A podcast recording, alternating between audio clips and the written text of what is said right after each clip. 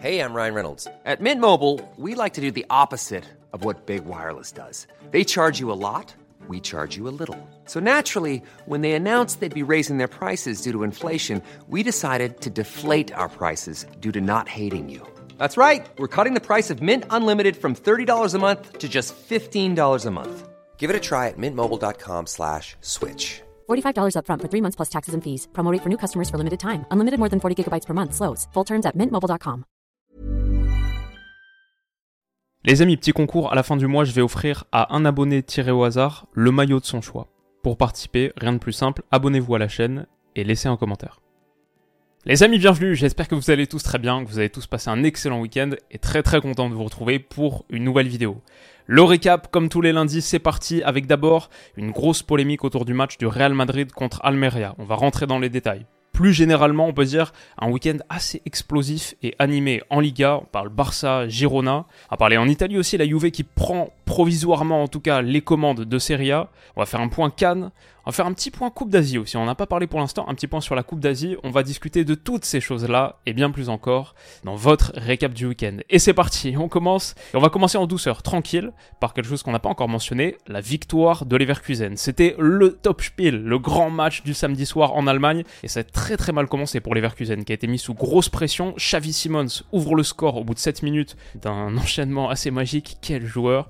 Dès le retour des vestiaires, sur un centre aiguisé de Grimaldo, Nathan Tella égalise. C'était vraiment une partie de fou furieux, des séquences incroyables. Cette transition électrique de Leipzig, par exemple, qui est conclue par Loïs Openda, qui marque beaucoup aussi, qui permet aux autres de reprendre l'avantage de 1. Mais, mais, mais, Leipzig, malheureusement pour eux, très vulnérable sur coup de pied arrêté défensif, et ça depuis le début de saison. Ils vont en concéder deux cruciaux, et un, celui-ci, dans le temps additionnel, au buzzer.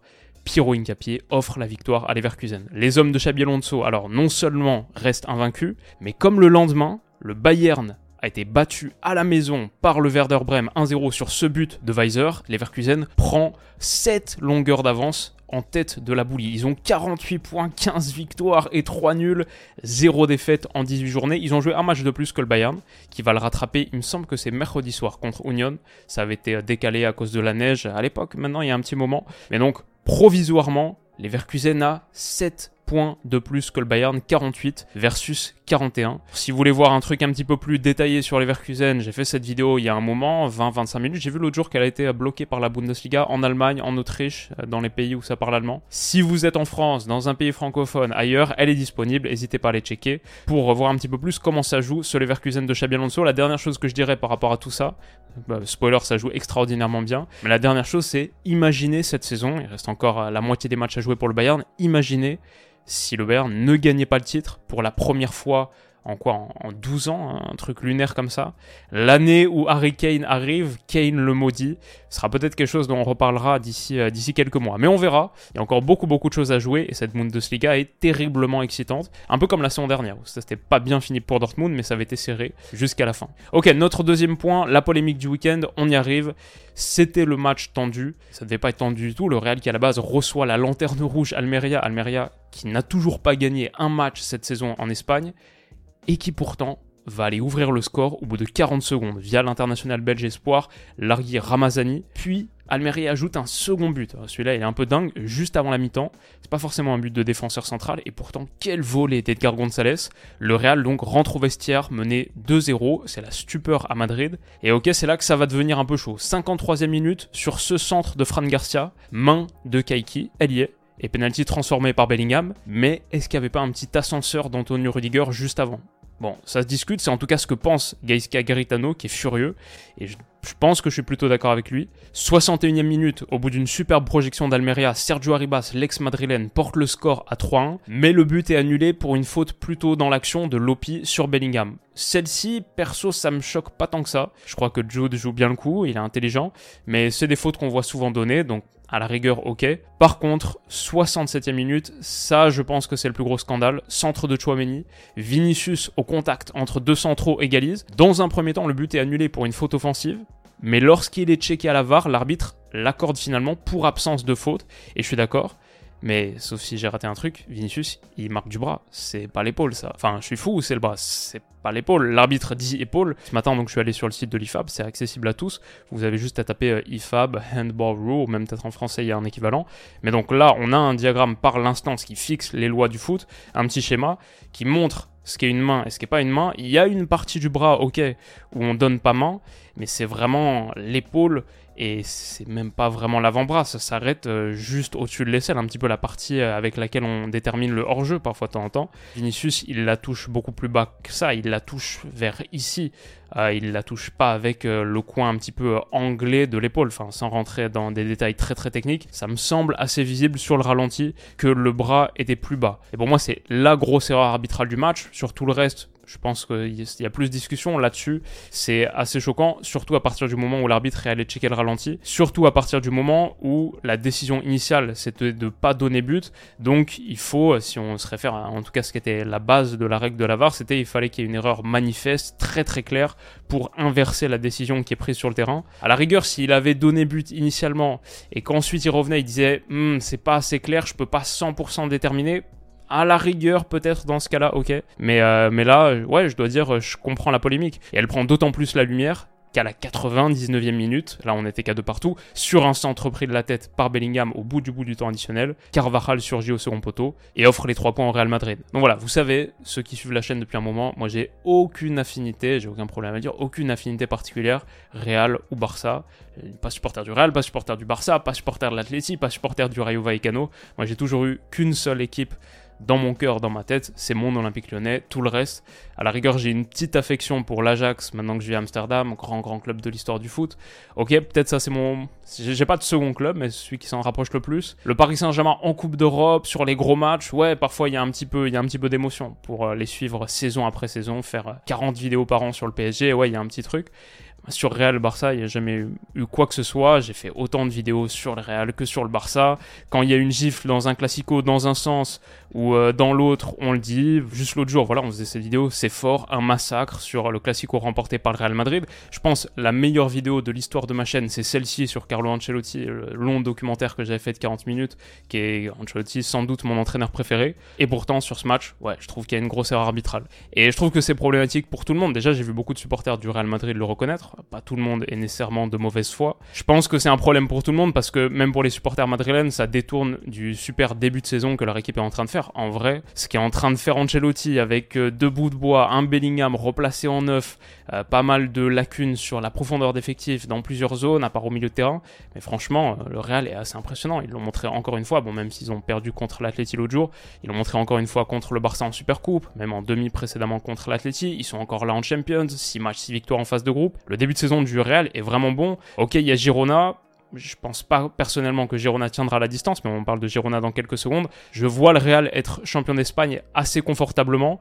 Moi, si j'étais supporter du Real, je serais dégoûté qu'on me ramène du coup à ce problème arbitral. À la rigueur, tu fais juste match nul sur ce match, peut-être t'aurais fini par l'emporter quand même sans ce petit truc. Moi, je suis supporter de l'OL. Je me souviens d'une époque, une époque dorée où on gagnait encore, on gagnait des matchs, des titres, plusieurs d'affilée à cette époque-là, quand on avait des matchs qui tournaient en notre faveur du point de vue arbitral, j'étais pas euh, content, un petit peu heureux, j'étais dégoûté. J'étais dégoûté parce que ça détournait l'attention et ça donnait du grain à moudre à nos adversaires. Alors qu'on était en train de faire une super saison, qu'on roulait sur tout le monde de quoi qu'il arrive, ça leur donne de quoi discréditer tes succès, tes futurs succès, alors que t'as pas besoin de ça du tout. Tu, roules sur tout le monde quoi qu'il en soit. C'est un petit peu la situation du Real cette saison. Donc euh, c'est pour ça que je serais particulièrement dégoûté si j'étais supporter madrilène. C'est ça qui est nul, je trouve, avec les grosses erreurs arbitrale, tout le monde perd. Tout le monde perd dans cette situation. Maintenant, un truc à dire aussi, c'est les erreurs arbitrales. Ça arrive un petit peu tout le temps. Le Real aussi en subit. Je sais qu'il y a tout ce débat autour de l'avantage arbitral du Real Madrid, le Real Vardrid, avantage supposé. Bon, moi, pour moi, c'est un truc qui est très difficile à juger parce qu'on sait à quel point c'est orienté par les affinités partisanes. En vrai, faudrait voir des chiffres là-dessus, avoir un petit peu plus de matière. Est-ce que le Real est substantiellement avantagé? Mon idée par rapport à ça, c'est que sans doute plus que d'autres petits clubs de Liga, pas nécessairement plus que les autres gros comme le Barça ou l'Atleti. Je pense par rapport aux autres petits, c'est un petit peu comme dans tous les championnats. En vrai, les gros obtiennent souvent des petits coups de pouce arbitraux. Déjà, ils ont sans doute plus de situations où ça peut euh, siffler penalty pour eux, où ça peut leur accorder un but litigieux simplement par le volume offensif qu'ils produisent qui est supérieur aux autres, mais aussi peut-être c'est vrai qu'il y a certains coups de sifflet qui sont plus difficiles à donner contre les gros, et ça on le voit en France avec nos gros,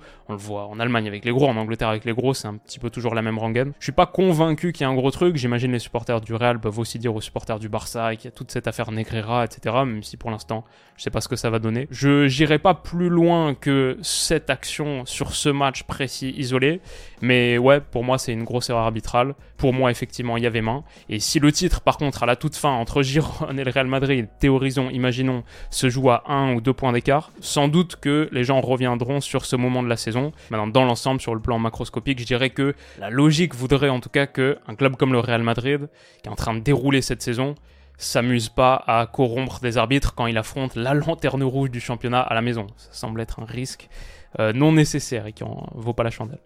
Voilà ce que je pense par rapport à tout ça. Mais c'était très très chaud en Liga, pas que du côté du Real, aussi parce que le Barça s'en est sorti. Il y avait une énorme partie au Benito Villamarin entre Betis et Barça. On a eu quelques vrais vrais moments de lumière disco aussi. Mais c'est bien le Barça qui a ouvert le score grâce à Ferran Torres. La Yamal, titularisé pour la première fois depuis fin novembre, a sorti un très gros match et sa qualité de percussion sur le flanc droit, elle a notamment permis à Ferran Torres de doubler la mise au retour des vestiaires. Tout roule donc pour les hommes de Xavi. Mais mais 56e minute, un bijou d'Isco pied faible remet le bêtise dans la rencontre. 59e, Isco encore lui, super appel, super touché par-dessus un faible Inaki Peña, le Benito Villamarin, un stade superbe, explose. Ça chauffe très très fort pour le Barça, mais il faut le dire, très bon coaching de Xavi. Fermin Lopez se trouve au départ de l'action et Ferran Torres combine merveilleusement avec l'entrant Joao Félix. Quel but magnifique. 89e minute.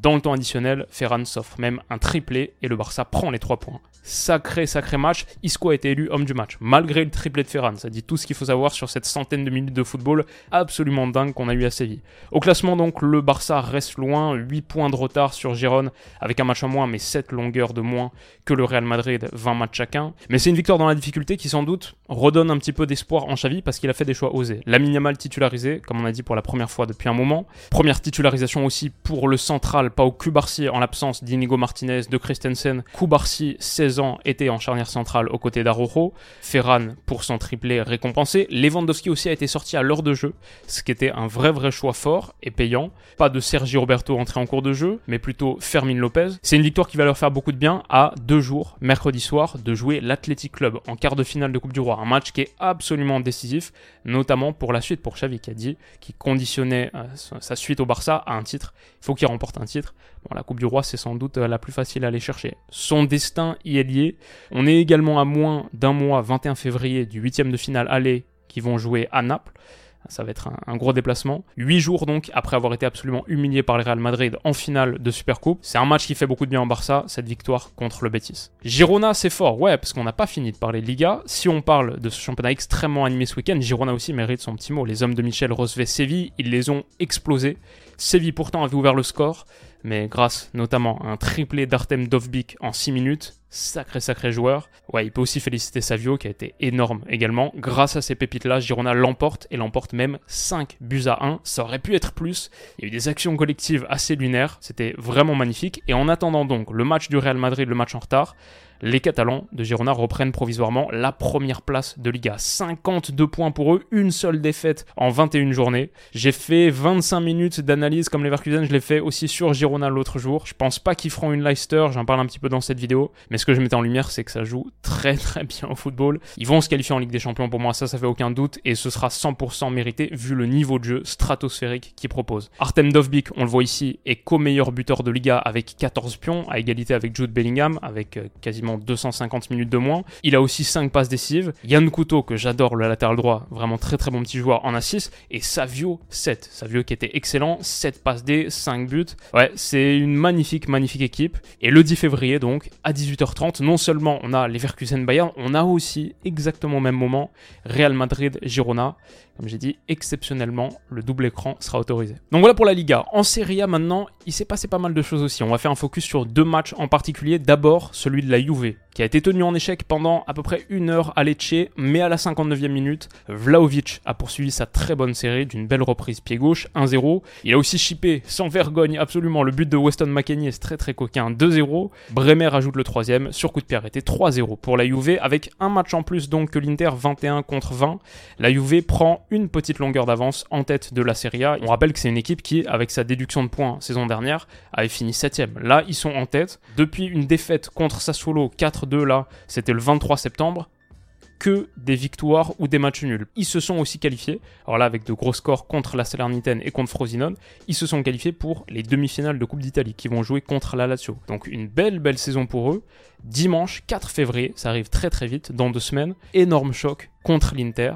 On a donc bientôt Real Girona, on a le Bayern contre Leverkusen, et Inter Juve. On a Arsenal Liverpool aussi dans pas très longtemps. Et derrière, on enchaîne sur la Champions. Février, ça va être un sacré, sacré mois de foot, ça va être totalement dingue. Mais donc ça, voilà, c'était pour la Juve.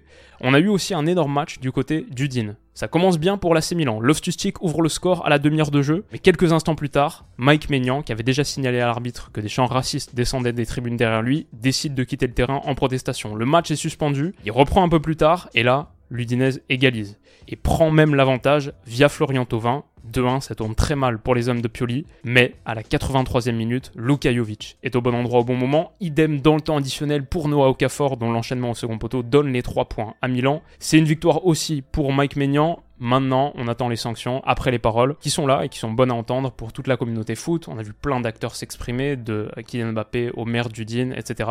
Donc ça c'est bien, mais après les paroles, maintenant, on attend les actes pour euh, enfin passer à autre chose, même si je suis pas forcément très optimiste. Niveau sportif toutefois, au classement, la Milan engrange une quatrième victoire de suite en Serie A et fait une très bonne opération en prenant très grande distance avec la Fio, avec l'Atalanta, certes avec un match en plus, mais par exemple 12 longueurs d'avance sur l'Atalanta pour euh, sécuriser ce top 4 sinon de Champions. Ils ont aussi 14 points d'avance sur Naples, par exemple, le champion de la saison passée qui est 7 Et seulement, avec 45, seulement 7 de retard sur la Juve. Samedi pro, on a un Milan contre Bologne, le Bologne de Thiago Motta qui est très très intéressant. Peut-être que l'AC Milan n'a pas dit son dernier mot, même si on a un secteur défensif. Quand j'ai vu hier la charnière qui était alignée, je crois que c'était Kier, Gabia, manque un petit peu de profondeur d'effectif sur le secteur défensif. Peut-être que ça pourrait les empêcher de faire un, vrai gros comeback par rapport aux, saisons que c'est en train de faire la Juve, mais ça, c'est donc pour l'AC Milan. Et c'était notre petit point Serie A. On va finir avec deux compétitions internationales. D'abord, un petit peu de Coupe d'Afrique. Alors, j'ai fait deux vidéos Cannes ce week-end, des analyses de matchs sur celui de l'Algérie et celui du Maroc. Mais j'ai envie de profiter de ce récap pour discuter brièvement de quelque chose dont on n'a pas eu le temps de parler.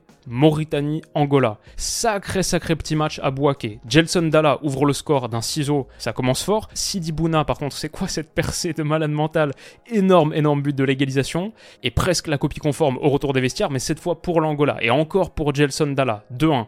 3-1, 3 minutes plus tard, grâce à Gilberto, décidément c'est vraiment la canne des lusophones, à moins que ce soit la canne des Golasso. Aboubakari Koita sort son lanceur javelin, envoie un missile téléguidé en pleine lucarne, 3-2. On s'arrêtera là-dessus, mais quel énorme match comme celui d'hier soir entre Afrique du Sud et Namibie. Les Bafana Bafana que j'avais déjà trouvé très intéressant contre le Mali malgré la défaite, ils ont explosé la Namibie dans ce derby d'Afrique australe. Persitao sur penalty se rachète de son raté face au Mali 1-0. Swané s'offre un doublé en un quart d'heure, 2-3-0 juste avant la mi-temps. Maseko alourdit l'addition en seconde. Ça fait donc 4-0 pour l'Afrique du Sud qui fait une des très très bonnes opérations de cette seconde journée de Cannes. Eux qui avaient perdu leur premier match, ils prennent la seconde place avec 3 points et aussi très bon goal average, très bon goal average particulier si ça se joue. Là, ils sont à égalité pour l'instant de points avec la Namibie. Bon, ils leur ont mis 4-0, voilà. La Tunisie, par contre, se retrouve en péril juste avant de jouer cette Afrique du Sud en troisième journée. Attention, le Mali, ok, est à 4 points, pas trop mal pour eux. Mais dans l'ensemble, cette seconde journée de Cannes, elle a été vraiment, vraiment stylée. Mon niveau de hype, là, c'était 7 avant le début de la compétition. Après la première journée, 8. Maintenant, on est 8,5, je dirais même 9. Dès 18h, là, on a la Côte d'Ivoire, le pays hôte, qui joue sa survie dans le tournoi contre la Guinée équatoriale, première du groupe. Ça va être très, très chaud. Le Cap Vert, qui fait un super début de tournoi qui a 6 points. L'Egypte, est-ce qu'ils retrouveront Mossala? Déjà Est-ce qu'ils réussiront à se qualifier tout court Comme le Ghana aussi? Et ça, c'est les matchs de 21h. Sénégal qui est très très fort le Cameroun qui est en danger, l'Algérie qui est seulement troisième de son groupe, Burkina Faso intéressant, et on a le Maroc, ok, qui a la première place avec 4 points, mais pas grand chose n'est joué dans ces groupes avant la troisième journée, et on pourrait avoir des huitièmes totalement dingues, sans parler des quarts de finale. Franchement, cette Coupe d'Afrique, que ce soit le spectacle, que ce soit la qualité des matchs, que ce soit le suspense, c'est déjà bien au-delà, je trouve, de ce qu'on avait vu en 2021/2022, qu'on avait couvert sur la chaîne aussi à l'époque. Mais là, je, préfère, je prends plus de plaisir. Donc euh, je sais pas ce que vous en pensez, mais c'est vraiment sympa. Et on va parler aussi un petit peu de Coupe d'Asie pour finir. Il y avait ce choc entre l'Irak et le Japon, et le Japon est absolument énorme depuis quelques temps. Ils ont perdu. Ce doublé des Hussein a permis effectivement aux Irakiens de l'emporter 2-1, de composter leur billet pour les huitièmes. C'est une victoire historique pour eux, et encore plus notable quand on voit ce que faisait le Japon avant ce match, avant cette défaite contre l'Irak. Ils avaient mis au cas 4-2 au Vietnam en match d'ouverture de cette Coupe d'Asie, 6-1 à la Jordanie, 5-0 contre la Thaïlande, 5-0 à la Syrie, 5-0 contre la Birmanie, 2-0 contre la Tunisie, 4-1 contre le Canada. Le Canada, c'est pas rien. 4-2 contre la Turquie, c'est pas rien non plus. 4-1 contre l'Allemagne, c'est loin d'être rien. 4-1 contre le Pérou, 6-0 contre le Salvador. Leur dernière défaite, ça remontait à quasiment un an, c'était le 28 mars. Depuis, c'est que des victoires, que des gifles. Donc ce succès de l'Irak, c'est vraiment pas rien du tout. Et maintenant, euh, le Japon va jouer sa qualif contre l'Indonésie. Dernier match. Qatar est premier avec 6 points. Australie aussi. Iran aussi a fait un très bon début de tournoi. Euh, la Jordanie pas mal. Arabie Saoudite, la Thaïlande pourrait se qualifier dans ce groupe. Peut-être que s'il y a de grosses parties, on fera deux ou trois débriefs de Coupe d'Asie. Exceptionnellement, pas de Première Ligue, pas de Coupe de France aussi. Voilà, on a évacué les choses dont on parle le plus en général sur la chaîne, l'Angleterre, la France, pour euh, parler un petit peu du reste. Donc j'espère que ça vous a plu et que vous prendrez aussi du plaisir si vous les regardez devant les matchs d'aujourd'hui. Il y a donc le destin de la Côte d'Ivoire qui se joue à 18h, ça j'en ai parlé, Cap Vert Égypte. Et on a aussi à 20h, pour ceux que ça intéresse, la finale de Super Coupe d'Italie entre Naples et l'Inter. C'est aussi pour ça que l'Inter a un match en moins que les autres dont on parlait tout à l'heure. Mais euh, voilà, il y, a un beau programme foot. Et puis après, sur les prochains jours, euh, ça va être très très fort aussi. J'espère que cette vidéo vous a plu. Si c'est le cas, n'hésitez pas à mettre un petit pouce bleu. Vous pouvez me mettre en commentaire et on se retrouve très très vite pour la prochaine. Passez une excellente semaine et à bientôt. Bisous.